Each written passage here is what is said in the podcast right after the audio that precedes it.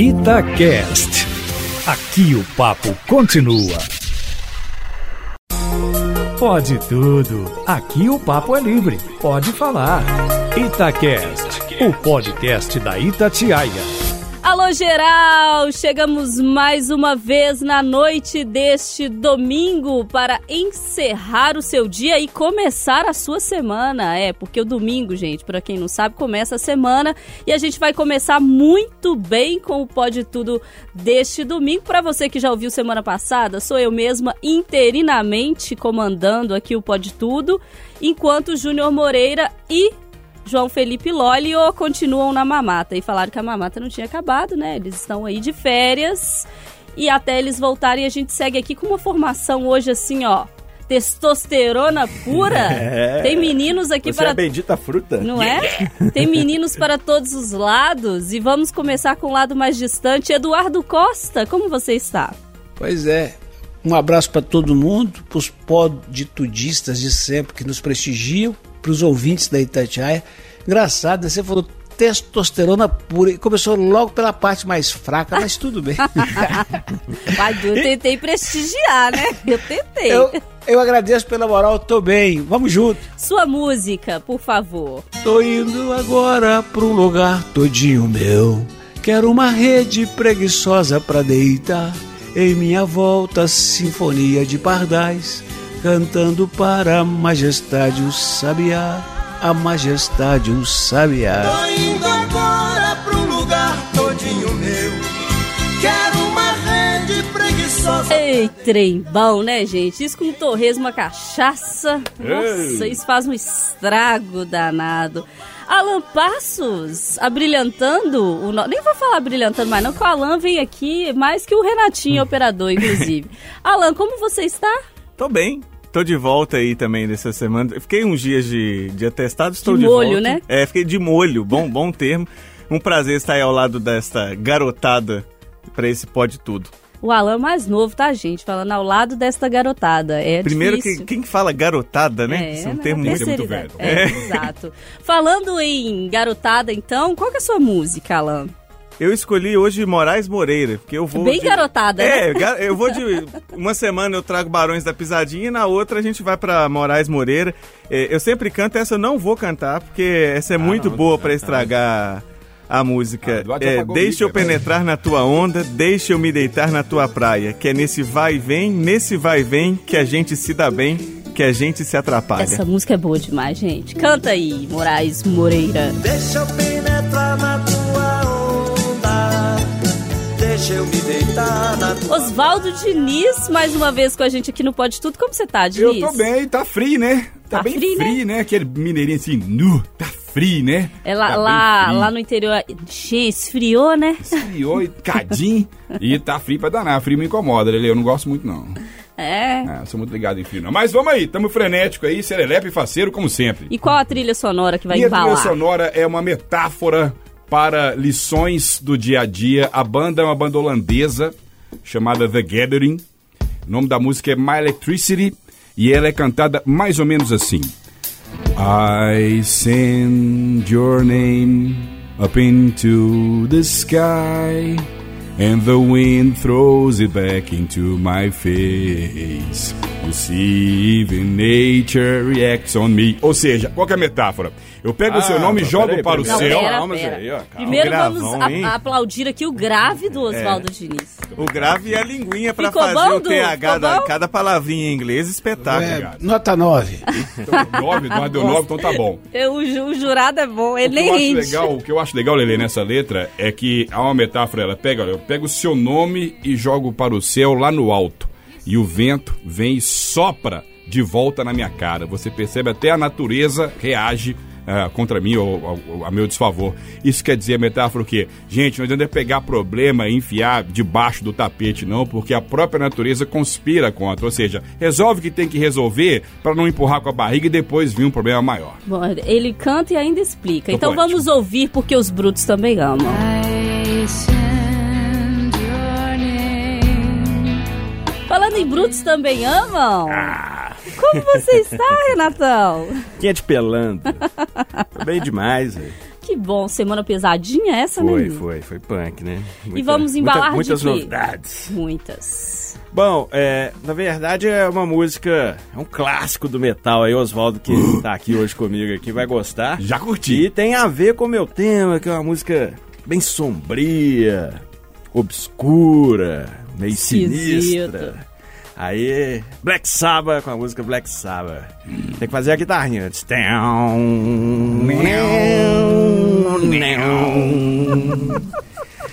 What is this that stands behind me? Ah, mas tá bom. Ai, isso é maravilhoso. E aí, Du? Ó, eu vou usar a letra da música, porque pelo que eu entendi começa assim, vou abster. Eu vou me abster, me abster. Pior que, eu, errei- pior que eu errei mesmo, gente. É empolgação. Deixa eu tocar, pelo É porque amor de Deus. Em inglês, quando você aprende essas músicas quando você é menino, você canta errado até o resto da vida. Exatamente, é. Errado verdade. demais, né? Eu sou dessas aí Nu. que canto tudo errado. What is this that stands Bom, depois dessa cantoria toda, eu vou dizer pra vocês que também estou bem. Passamos aí numa semana de intensa, né, menino? O pau tá quebrando lá em Brasília, tá quebrando por aqui também. E eu acho que a, a música que eu vou pedir tem um pouco a ver com isso. Eu estou agraciada aqui apresentando Posso Pedir duas canções do mesmo cantor ou cantora. Gente, que fina. Não é, menina? É privilégio. Eu vou pedir Bob Dylan Opa, desta vez. cult. Eu quero abrir com Times They Are Changing, que eu adoro essa música. E eu acho que tem um recado super importante pra quem não entendeu aí o momento. Tem uma parte da música que fala assim: há uma batalha lá fora e ela não vai parar. E logo ela irá balançar as suas janelas e derrubar as suas paredes, pois os tempos, os tempos estão mudando. Então deixa o Dylan cantar aí pra gente, porque tá mudando, viu? Segura sua janela e a parede, meu filho, porque o pau tá quebrando. Come gather round, people, wherever you roam. Pode tudo deste domingo para encerrar aí o seu dia com temas importantes, difíceis de discutir, complexos, mas também tem umas coisinhas boas aí. Temos coisas difíceis e coisas boas. Famoso, sim, isso ou não, né? É, famoso espera aí que vem, tá? Tem que ouvir até o final. Mas vamos abrir com um tema que eu ouso dizer que a gente discutiu muito pouco essa semana, porque tem tanta coisa acontecendo, as coisas vão se atropelando, principalmente lá em Brasília, que é de onde vem esse tema, que a gente acabou deixando. Essa boiada passou, Alan? Não sei se ela já passou, se ela tá passando. Sei que você adiantou bem, Lele, que realmente o, assunto foi pouco debatido. Ainda dá tempo, esse é o lado bom. É, em Brasília, a gente está vendo a CPI da Covid tomando boa parte dos holofotes no Senado. Mas o Senado também, é, ao seu modo e às suas possibilidades, tem discutido outras coisas, e especialmente na Câmara. Outras votações têm acontecido. A gente teve nesses últimos dias uma comissão sendo formada para debater a volta do voto impresso, e a gente teve também a aprovação na Câmara da nova lei do licenciamento ambiental. Foram 300 votos a favor contra 122 contra. O texto original é de 2004. Então, assim, ah, mas tem muito tempo que está sendo debatido. Só que isso não é assim, tá desde 2004 sendo debatido. Ficou lá engavetado e, de repente, voltou, está sendo votado a toque de caixa. Nem passou por comissões, foi direto para plenário e agora está para o Senado.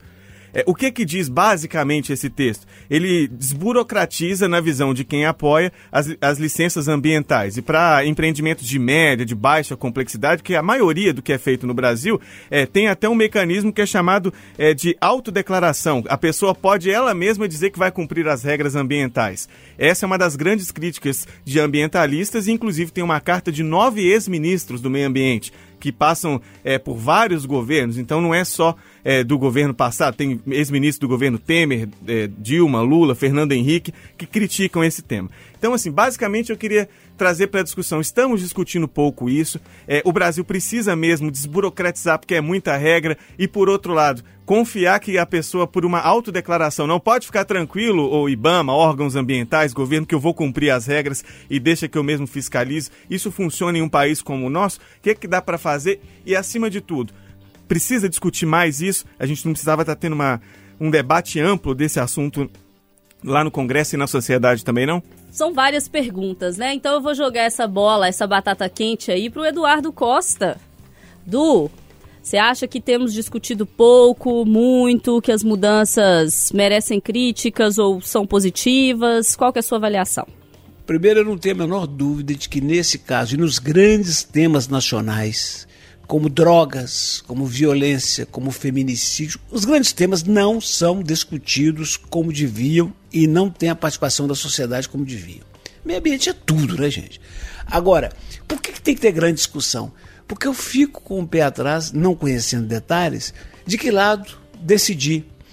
É, eu sei que se você deixar pro para o Pisciani, que foi presidente da Assembleia Legislativa do Rio, que morreu sexta-feira e ninguém ficou triste com isso, pelo menos aqui em Minas Gerais, se deixar para ele decidir, tá doido. Agora, por outro lado, gente, tem burocracia que não acaba mais. E o que eu ouço a vida inteira é reclamação de gente que quer produzir, quer gerar emprego e não consegue. Eu vou dar um exemplo do que é serviço público. Sexta-feira mostramos na Record um moço que teve o carro dele furtado, roubado. Acharam o carro, ele localizou o carro no depósito do Detran. Tem 45 dias que ele tenta tirar o carro e não pode, porque tem que fazer uma vistoria do carro. E quem faz a vistoria, o policial que faz, está com Covid. Quer dizer, esse é o serviço público. Então, eu respondo da seguinte forma: temos que discutir sim, porque os dois lados têm razão e se não discutir, acaba o meio ambiente pagando o pato. E aí, seu Oswaldo Diniz, eu tenho certeza que você vai se lembrar, no ano passado a gente teve uma reunião ministerial onde foram discutidos diversos problemas e onde o ministro do Meio Ambiente, Ricardo Salles, falou a seguinte frase, não com essas palavras exatas que eu não vou me lembrar, mas querendo dizer o seguinte: vamos aproveitar enquanto o foco está na pandemia e aí a gente vai passando a boiada em várias áreas, incluindo a área dele, que é a do meio ambiente. E as queimadas devastando, né? Exatamente na época da das Amazônia, queimadas. Né? Você acha que foi uma profecia, Oswaldo Diniz? Ô, ô, Alessandra, sinceramente, assim, não sei se é tão profético, mas respondendo à pergunta do Alain, de que se a gente tem que debater isso mais ou não, eu vou chamar atenção para quem está em casa com seus pequenos em casa. Porque, na minha opinião, é muito fácil empurrar para poder público, para representantes da sociedade, quando você mesmo não está nem aí para o meio ambiente. Então, por exemplo, quem tem criança ah, tem que ter uma educação ambiental dentro de casa. Olha, não, não, não machuque a árvore, não. A árvore, a árvore é importante para a qualidade do ar, para você respirar, para ter fruto. É, não, não atira um bodoque, não usa um bodoque no passarinho, não toca fogo em lugar, enfim. É, quando eu falo que a gente tem que sim ter essa discussão, ela tem que sair também da esfera pública e ir para as casas das pessoas. A gente sente muita falta de educação ambiental no âmbito do lar. Sabe, é, talvez sim, sendo lecionado em escola pública, ok, é até meio utopia isso. Mas eu acho que tem que partir da gente também, sabe, Alessandra? Igual, por exemplo, eu tenho um sobrinho de 5 anos de idade. já está com dois gatinhos em casa, com mais um lá, Renato, o dia que você gosta. É... É, tá com dois gatinhos em casa, a, adora animal, adora ficar no meio do mato, adora contato com o meio ambiente e ele já começa a valorizar desde criança, entendeu? Então, assim, quando eu falo que tem que ser discutido no poder público e todos os setores responsáveis, tem sim. Mas em casa também você tem que saber que você não pode fazer mal para a natureza, né? É, a gente precisa entender o papel da gente também nessa discussão, nesse cenário com relação ao meio ambiente. Agora, Renato, o Alan chamou atenção por um ponto que é o mais polêmico desse projeto aí, que é a autodeclaração de licenciamento ambiental. Para o ouvinte entender, até para a gente conseguir explicar isso aqui, é, é, um, é um compromisso que o, a pessoa assume de falar assim, não, não, eu não vou é, causar nenhum problema ao meio ambiente, não. E vai lá e assina. Eu, Renatão, me comprometo a não. E a obra é sua, e aí você mesmo está se comprometendo. O poder público não foi lá, olhou qual vai ser o impacto, porque hoje, gente, é uma série. Né, de questões envolvidas, tem aí é, impacto ambiental, tem impacto para trânsito, tem impacto para é, ar, tem impacto para um monte de coisa. E aí a pessoa vai lá, ela mesmo assina e tal. Você acha que tem tudo para dar certo, Renato? É, eu acho que assim, a fiscalização tem que ter e tem que ser efetiva e tem que ser ágil, né? Eu acho que é isso que o Eduardo bateu na tecla. Eu acho que é importante que essa eterna luta da, burocra da burocracia, da lentidão, é às vezes. Eu lembro até que isso não começou, né, agora. Eu lembro que Até olhei aqui na internet, foi em 2011 que o Lula falou daquela declaração que o Brasil não podia parar por causa uma perereca, porque uma obra foi interrompida porque acharam uma perereca, e aí ficou interrompida um ano. Então é isso, gente. nós temos que conciliar o desenvolvimento com a preservação. Claro que não dá para deixar só na mão do empresário, tem que ter fiscalização, sim, mas de uma maneira efetiva e rápida. A gente vai ver isso aqui em Minas, o Rodanel que era uma obra tão esperada, e agora já está todo mundo, né? Os ambientalistas já estão doidos, e não estou falando que eles também não estão com a razão, mas a coisa tem que ser um pouco mais célere, sabe? Eu acho que ó, nesse equilíbrio que a gente tem que andar. Agora, deixar só na mão do, do empresário para se autofiscalizar, sem uma fiscalização de fora, aí fica complicado. É, fato é que as coisas estão acontecendo, vão nos atropelando, às vezes a gente não consegue ter essa visão aí de tudo que está acontecendo, inclusive no mesmo dia em que a Câmara aprovou lá, foi até a madrugada, né, a aprovação da, desse nova, dessa nova lei né, de flexibilização para o licenciamento ambiental, lá na madrugada criaram a comissão para a PEC do voto impresso. PEC é a proposta de emenda à Constituição para o voto impresso, foi criada durante a madrugada. Eduardo, eu não sei se você viu, mas no finalzinho tem a Bia Kisses, que é quem vai ser a, a relatora do caso, tentando dar um aperto de mão para o Lira e o Lira fazendo a egípcia. Você viu esse vídeo? Não, não. É suco de Brasil. É, já falei no Conversa da Ação e repito. Aposto não passa. Alan, finaliza aí pra gente. Acho que a turma é, sintetizou muito bem, assim, porque o problema que hoje é apontado é a demora. E eu concordo com isso. A demora é gigantesca. Se a gente for lembrar das barragens, eram três fiscais para 800 barragens em Minas. Como é que eles vão fiscalizar? Mas aí a solução encontrada foi, ao invés de fortalecer é, o setor público da fiscalização, aumentando fiscais, é, espalhando esses braços do poder público, foi é, transferir essa fiscalização para uma autofiscalização. Essa parte eu acredito que tem tudo para dar errado. E aí a gente acompanhar e ficar de olho. O mais importante é aquela história de que a CPI da Covid ia emperrar outras discussões em Brasília, não emperrou. Outras discussões muito importantes estão acontecendo. O problema é que a gente não está acompanhando e ficando tão firme em cima como deveria estar, como esse é, é um tema tão importante está sendo aprovado na madrugada. Pode colocar até um, uma, um BG sinistro aí, que levei o Renatão com esse tema que eu vou te contar. É o Black Sabbath, né? Você presta atenção. Aqui, você tá, tá sentado? Filho? Ai, ai, ai.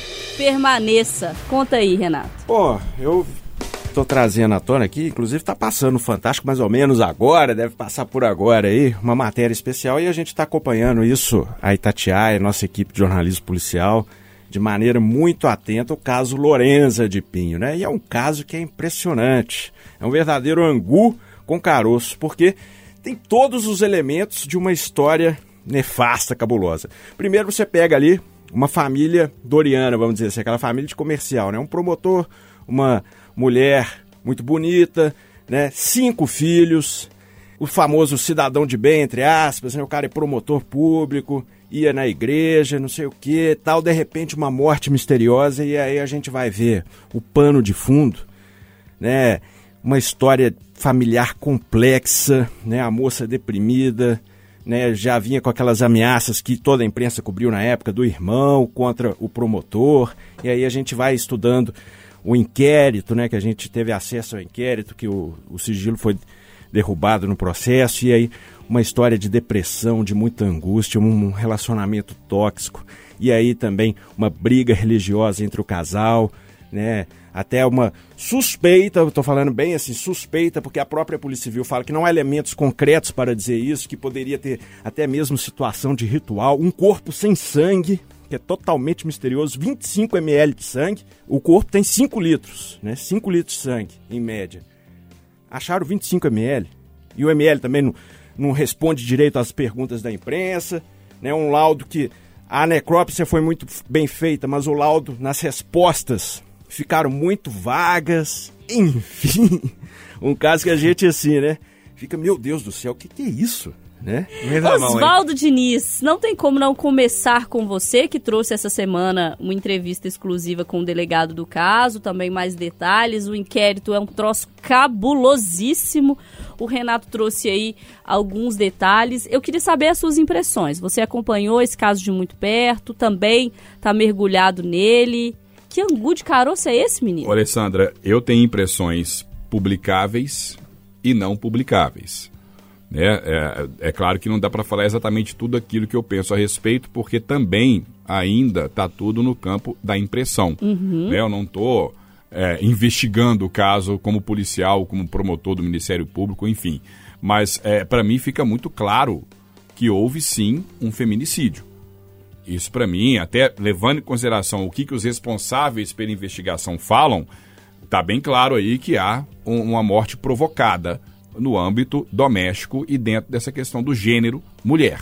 Né? Ou seja, o, o característico feminicídio. Agora, as nuances é que são intrigantes. Né? Você citou que eu trouxe essa semana uma exclusiva com o doutor Alexandre da Fonseca, que é da Homicídios Barreiro, que teve uma participação fundamental ah, no decorrer do inquérito e me impressionou um detalhe que o Renato já citou aqui, e a gente tem que pisar em ovos quando fala aqui, porque temos que respeitar todas as religiões de matrizes africanas e de qualquer campo da espiritualidade. Mas no decorrer dos trabalhos, os policiais civis tiveram ah, contato com algo que tange aí para o lado espiritual da coisa, para o ritual, ou suspeita de ritual, uma coisa mais obscura, que eles ficaram impressionados e toda a equipe se venceu. Ah, Oswaldo, você está querendo dizer o quê? Que, que é, é, religião é, queima o filme, pode falar essas coisas? Não, eu estou dizendo um fato. Eu estou dizendo aqui, tô dizendo aqui algo jornalístico que na entrevista o policial me revelou. Que eles tiveram sim que se benzer porque ficaram assustados com algumas nuances, como eu disse, da investigação. Então, é, é muito complexo, é, é uma situação que a gente ainda não entende muito a motivação, mas para mim mostra que violência contra a mulher não tem é, condição social, não tem credo, não tem raça. É, todos aqueles que se acham dono, que, que não aceitam relacionamento, enfim, que tem problema com a mulher, todos podem resolver da pior maneira possível. E tem- temos no caso aqui de um promotor, né, que seria defensor da justiça, que está sendo investigado justamente por feminicídio. Mas algo que intriga a gente que a gente ainda não tem a resposta ideal. Temos que aguardar. Tem coisa muito cabulosa nesse caso aí, viu? Eu me impressionei com o tamanho da ficha dela no Mater Day, né? 14 mil páginas. Nunca sou Viciado em morfina. Era íntima de todos os funcionários. Você vê aqui na ligação do A André, ligação de pedido de socorro é um negócio assim, cab- cabulosíssimo. É, manda alguém pra carregar. É um negócio né, muito louco. Eduardo Costa, que já viu muita coisa nessa vida, Eduardo. O trem tá esquisito, não tá não? Quanto mais vivo, mais assombração aparece. Quando ele estourou, que ele foi preso, pensei comigo, pelo passado, pelo histórico desse cidadão, ele matou a mulher. Quando a Record mostrou que ele morou durante um tempão num apartamento chiquerésimo das seis pistas de Nova Lima e não pagou, eu falei, não, esse cara matou a mulher, esse cara é frio demais. Quando estava para sair o laudo, eu conversei com a fonte, fonte fortíssima do IML sobre o laudo. A pessoa falou comigo assim, Eduardo, pelo que, pelo que sei de ouvir dizer, o laudo é inconclusivo. Tanto ela pode ter sido morta por asfixia mecânica, como pode ter sido o desespero de quem queria salvar. Bom, passei a acreditar que podíamos ter surpresa. Aí vem o Dr. Jabas, que eu respeito muito, e sua equipe, junto com a Polícia Civil, e reafirma a culpabilidade e pede a preventiva. Eu falei, epa, esse povo deve ter prova demais. Não deu outra. Os filhos dão entrevista a favor dele, mas o, a- o Ministério Público firme. Nossa, esse, esse tem prova demais. Então, além do que já foi dito pelos colegas, você tem uma mulher dentro de casa que é deprimida. Você compra dois litros de cachaça e antes disso implanta no corpo dela chip com remédio de excesso. Coisa horrorosa. É coisa de filme, minha cara dessa. É, e filme de terror, viu? Porque lendo as partes do diário da Lorenza, eu fiquei impressionada e, e- e penalizada, pensando como, como essa mulher sofreu antes de morrer, assim, as, as partes que ela fala de sofrimento, de levou arma pra dentro do banheiro, pensou em se matar, Depressão. escreveu o próprio obituário de como seria, que queria morrer depois do aniversário.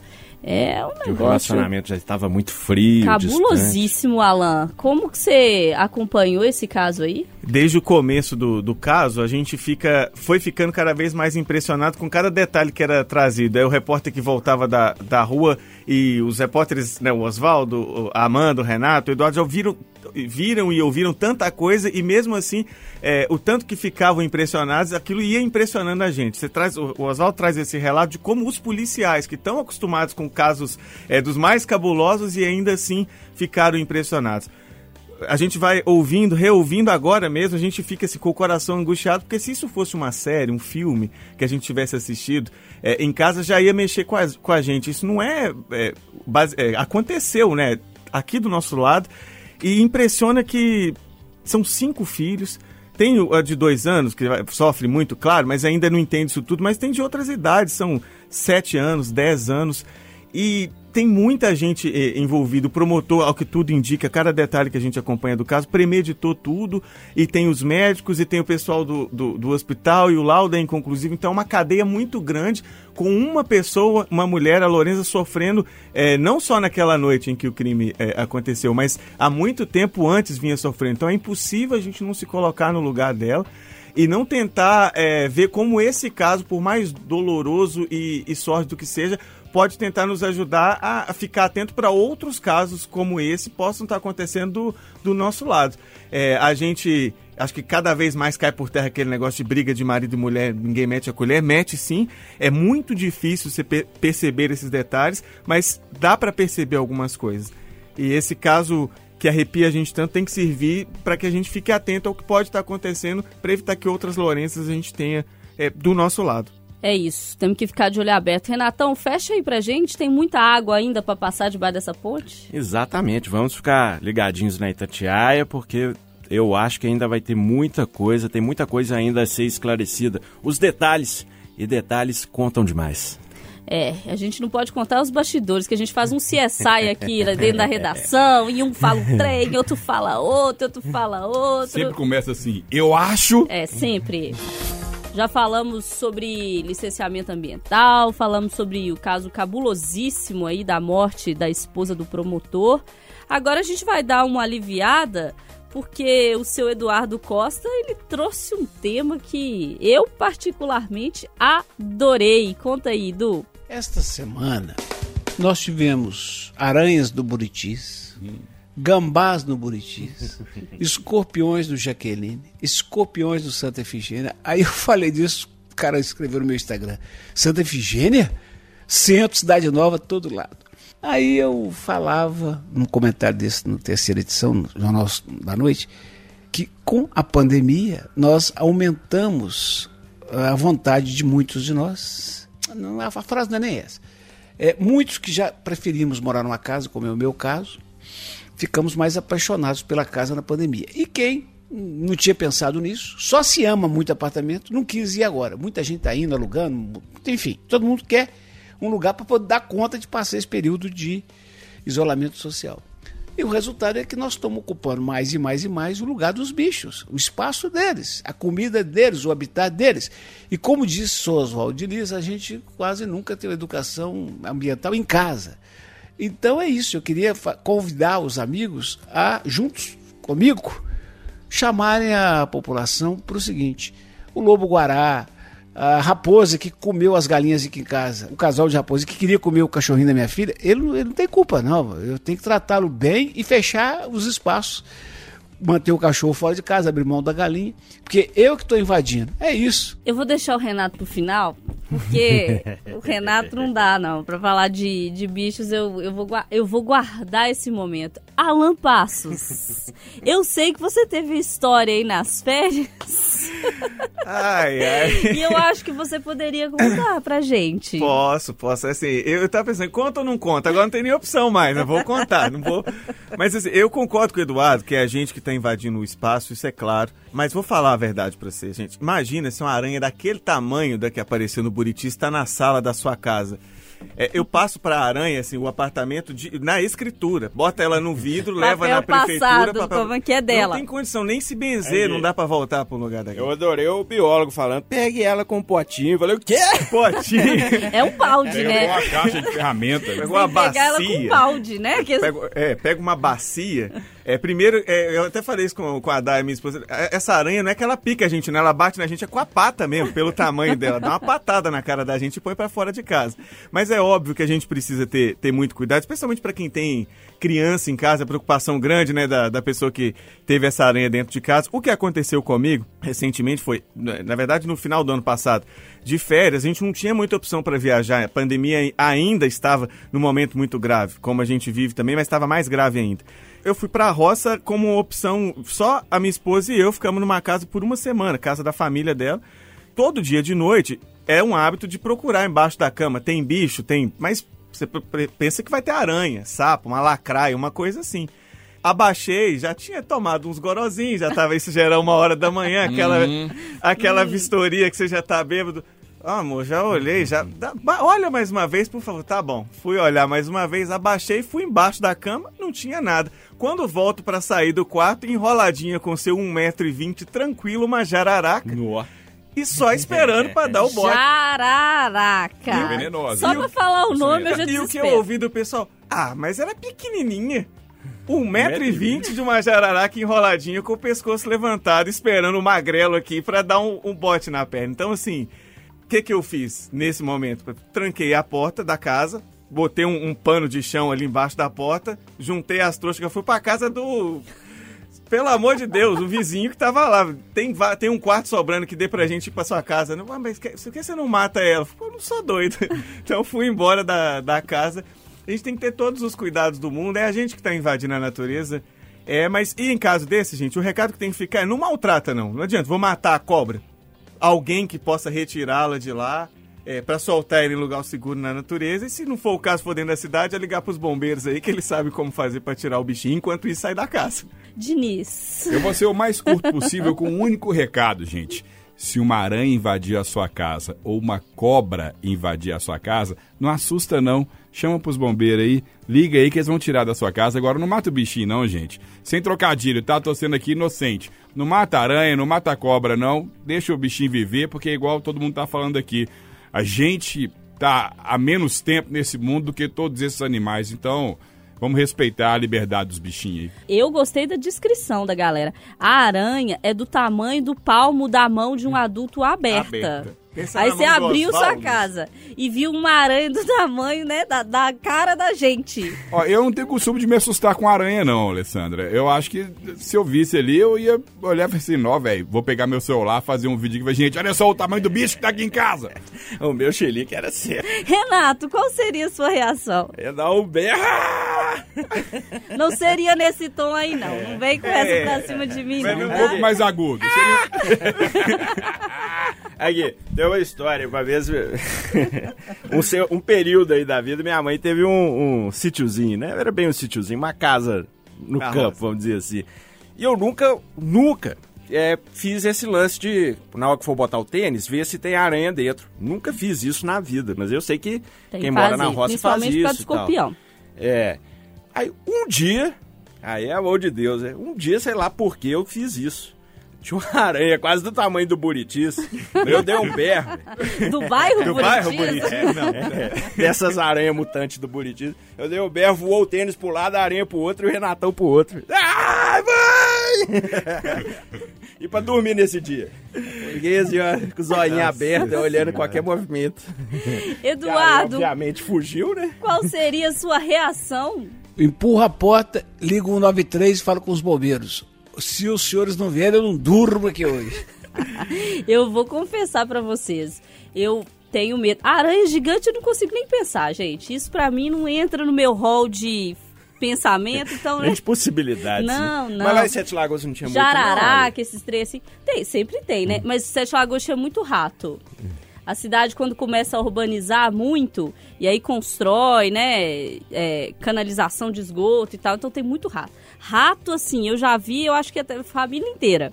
E, Mestre Splinter. Nossa, tudo. rato demais, rato demais. Daquela época de armar ratoeira com queijo, sabe como é que é, Eduardo? esquenta um tiquinho do queijo? Nossa senhora, nossa, mas é muito. Em interior tem rato tão grande que ele vai lá e desarma a ratoeira Ele- com a pata. Ele, des- mesmo dá um ele tapinha. desarma, e- leva o queijo e volta. E se precisar, E e, bate na sua sua cara. porta e pede mais. Fala, minha filha, agora você põe um pedacinho maior, porque esse aí tá pequeno.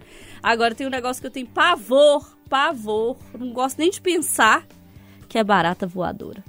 Tipo essa que tá em pé da CE agora. Não, aqui não tem, tá? Nem vem com essa. É, barata Agora- voadora realmente é uma coisa Não, que também não me imagina, agrada muito, trem vem não. na sua cara, filho. É, não. Agora, só, só Aí- PS rapidinho, a Angélica é de passatempo. Se o Júnior tivesse aqui, ele ia falar outras coisas. Que quem é mais da, da roça tem esses medo nosso, não. Ela é cabulosa. Vamos saber agora, Eduardo, você veio do interior, fecha aí pra gente, qual que é a sua...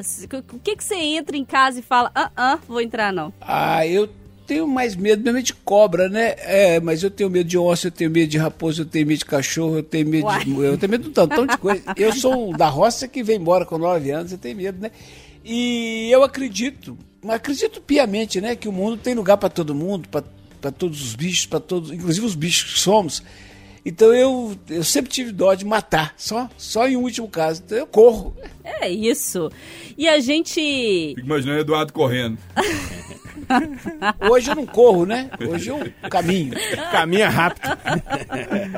Eu tento, né? Eu- Nossa, uma cobra. Vou Mentira. andar até aquele outro lado ali. Não, mentira. Eu, eu tenho que fazer uma defesa aqui do Eduardo, porque teve um dia que ele me mandou um áudio de WhatsApp e ele tava correndo na esteira, que eu vou contar pra vocês, eu fiquei até com inveja. É que é, obrigado, Lele, que alguém, exatamente a quem interessa que eu queria mostrar a minha musculatura e minha firmeza, viu?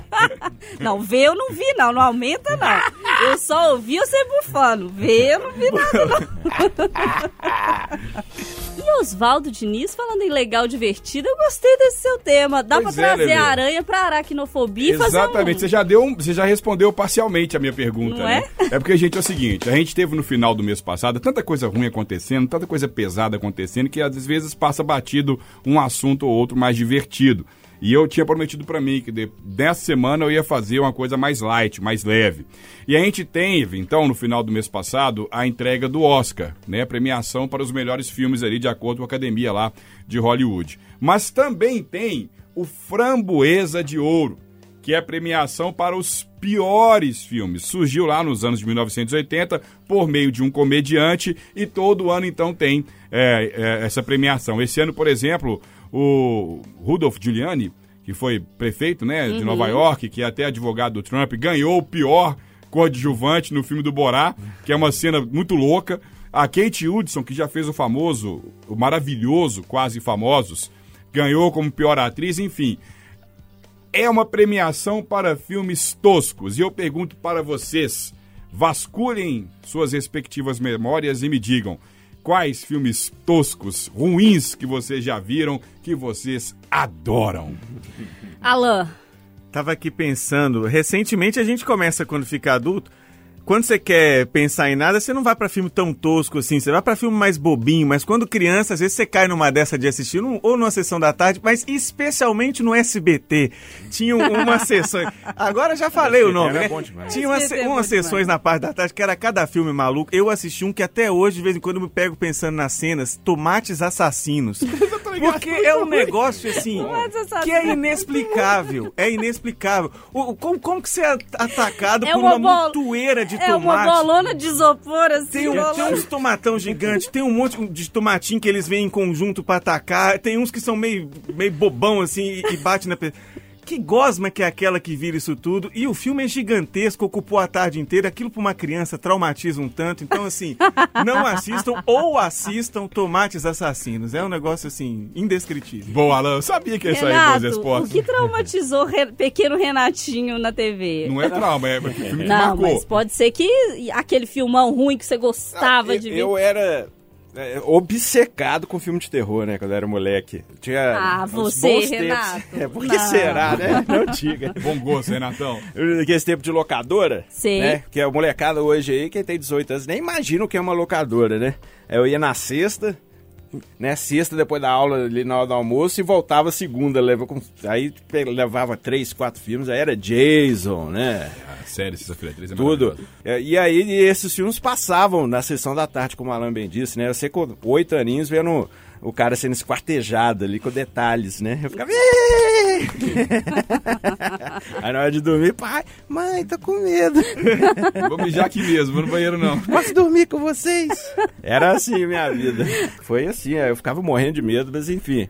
Eu adoro filme ruim, a verdade é essa. Eduardo, que tipo de filme ruim você gosta de ver quando tá podendo, né, gente? Ah, é- é- eu, eu adoro mesmo, é, é piada ruim, né? Ó, novidade. É piada ruim. É a Madalena lá de Sabará. Eduardo, qual é o... de novo. É bom Qual- que ele já ri antes, né, gente? Pra Qual- dar um contexto. Eduardo, qual é o animal que tem a sensação de que pode morrer porque ninguém respeita, que já não vale mais nada? Eu falei, sei não, Ele falou, javali. Então eu gostei disso. Jesus amado. Não, mas é muito- E o delay do Renato, que demorou pra entender. Se, se eu fosse o Casalberto, uma hora dessa, eu tava... tem sido frequente na pandemia. Eu ou uma das meninas fala assim: vamos ver o filme? Vamos, a gente vê o filme junto. Adoro, que às vezes a Sara faz pipoca, tá ótimo. Estão fazendo dentro de casa o que não podemos fazer no cinema. E a gente tá vendo muita coisa boa, muita, muito, muito, muito. E teve um dia que a gente foi lá na Netflix, assim, os, em alta, né, top 10 do dia e tal. E não sei, um de nós falou assim: ó, esse filme é bom. Como é que você sabe? Não, o título. E fomos assistir. Perdemos uma hora, duas horas, e ao final um olhou pro outro, que olhou pro um, mas o que, que é isso? É um filme que chama O Poço. Eu já vi. Tô ligado A nesse filme. Eduardo. É, então é o seguinte, atenção pode tudista que nos ouve, ouvinte de Tatiana, se vir por aí esse filme, não perde seu tempo, porque você vai se irritar. Então é um filme ruim que você não adorou, né? É, é um filme ruim, horroroso, que eu nunca mais quero ver, mas a ideia é o filme ruim que eu gostei. É. É. melhor filme ruim, porque eu tô falando filme porque é na TV. O melhor filme ruim que eu gosto. CPI da Covid lá, o Renan entrevistando os outros. É. Isso aí da série. É, já passou de filme pra série. Cada dia é um capítulo. Mas eu adoro cinema, sinto muita falta, eu gosto dos filmes bons, é, aqueles que fazem a gente pensar, aqueles que fazem a gente sofrer, mas eu gosto demais dos ruins. E adoro desenho. Adoro, adoro desenho. Sei Shrek 1, 2, 3 de cor, sei as falas, fico repetindo. Como e amor desses é lindo. ruins, bons, gente. Ó concurso pra mim, eu sei as falas desse, de cor. Eu sei tudo que vai acontecer, eu sei que as pessoas vão falar as branquelas. Não, mas eu gosto das é branquelas ótimo. demais, gente. Mas eu gosto demais, Essas demais. comédias do trash são boas. você Não. foi num dos meus. Eu deliro. Aquela, aquela risadinha. é sensacional. É bom demais. Mas aquilo é bom demais. Vá ver. Osvaldo, deixe suas dicas pra gente. Então, eu vou encerrar aqui o seguinte, olha, é, eu adoro filme também, eu sou igual a Alessandra, gosto muito de cinema, gosto muito de filme, tenho também muita saudade de ir no cinema. E também sou fascinado por filme de terror, mas eu vou mais pra comédia. Comédia dos anos, dos anos de 1980 tinham dois filmes que me marcaram muito, que eu adorava. Um chamava Porks Nossa. e o outro é o Curso de Verão, que envolve essa coisa de, de- envolve essa coisa de, de, de escola, com Universidade. universidade, galera querendo transar, zoeira, cara, divertidíssimo. E aí vem pra cá também As Branquelas, é um filme também que eu acho adoro. maravilhoso. E aqui no Brasil tem um que agora é recente, tem poucos anos, chama Muita Calma Nessa Hora, que é muito ruim, mas é muito divertido. É isso, gente. Vamos aproveitar para rir um tiquinho, né? Porque a gente precisa. E a gente volta semana que vem. Tchau, Alan. Tchau, Ale. Prazer estar aqui com vocês mais uma vez. Boa semana, pessoal. Tchau, Du. Saúde, paz e vamos que vamos. Tchau, Osvaldo. Valeu, Lelê. Obrigado, Renato, Alain e Eduardo. Vamos que vamos, semana tá só começando. Tchau, Renatão. Tchau, eu acho que eu vou ver os nerds contra-ataque, ou os nerds saem de férias aí depois dessa dica do Oswaldo, que me deu, deu nostalgia. E você curta o seu restinho de domingo, a semana tá só começando, vem muita coisa pela frente. Siga acompanhando a gente aqui na Itatiaia para ficar bem informado, para rir também com a gente aqui no Pode Tudo. Deixo vocês com Bob Dylan nesse finalzinho de domingo com Like a Rolling Stone. Um beijo, juízo. Once upon a time you dressed so fine, threw the bumps of dime in your prime.